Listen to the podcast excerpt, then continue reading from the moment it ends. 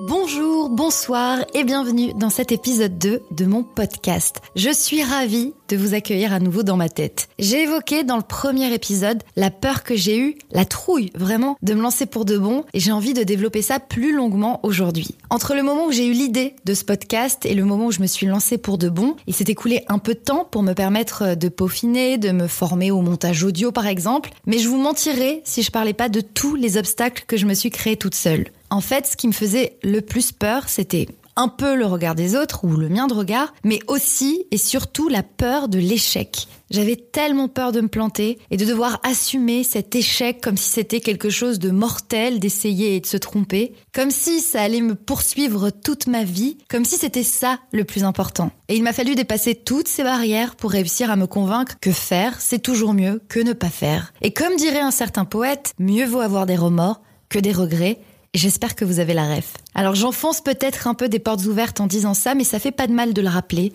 Et ce qui est encore plus fou, c'est que quand je bloquais, dans ma tête, je n'envisageais que des scénarios négatifs. Et ça me bloquait complètement, ça me paralysait. Un soir, j'ai eu une discussion autour de cette idée d'échec avec mon mec, et il m'a parlé de la toute première interview qu'avait faite Steve Jobs à la télévision française.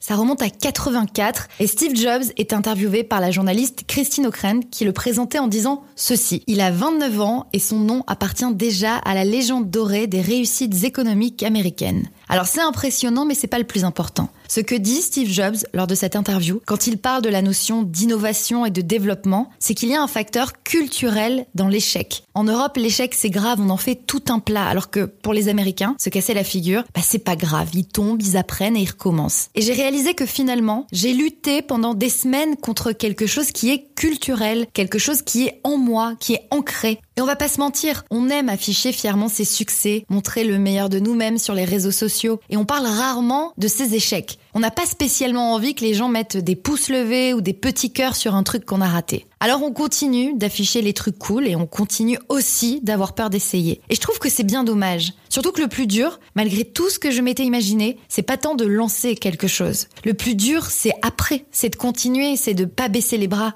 Ici, dans ce podcast, j'ai envie de parler de tout ce qui se passe dans ma tête, c'est même ma promesse. Et je pouvais pas débuter cette aventure sans raconter à quel point ça a été difficile de me lancer. Voilà ce qui me trotte dans la tête aujourd'hui. Et pour conclure ce deuxième épisode, j'ai envie de vous lire la citation qu'a écrite mon oncle dans notre groupe WhatsApp familial et qui a résonné en moi depuis. Tonton Christian, qu'on embrasse, a écrit Un imbécile qui marche va plus loin qu'un intellectuel assis. Et je vous laisse sur cette citation à méditer. Merci de m'avoir écouté, blablatement vôtre, et à très vite pour un nouvel épisode. N'hésitez pas à me laisser des petites étoiles, 5 de préférence, et un commentaire aussi pour m'aider à me faire connaître. Et si vous voulez poursuivre la discussion, retrouvez-moi sur Instagram, Lisa Marie parle dans le micro, tout attaché. Bonne journée ou bonne soirée. Bye bye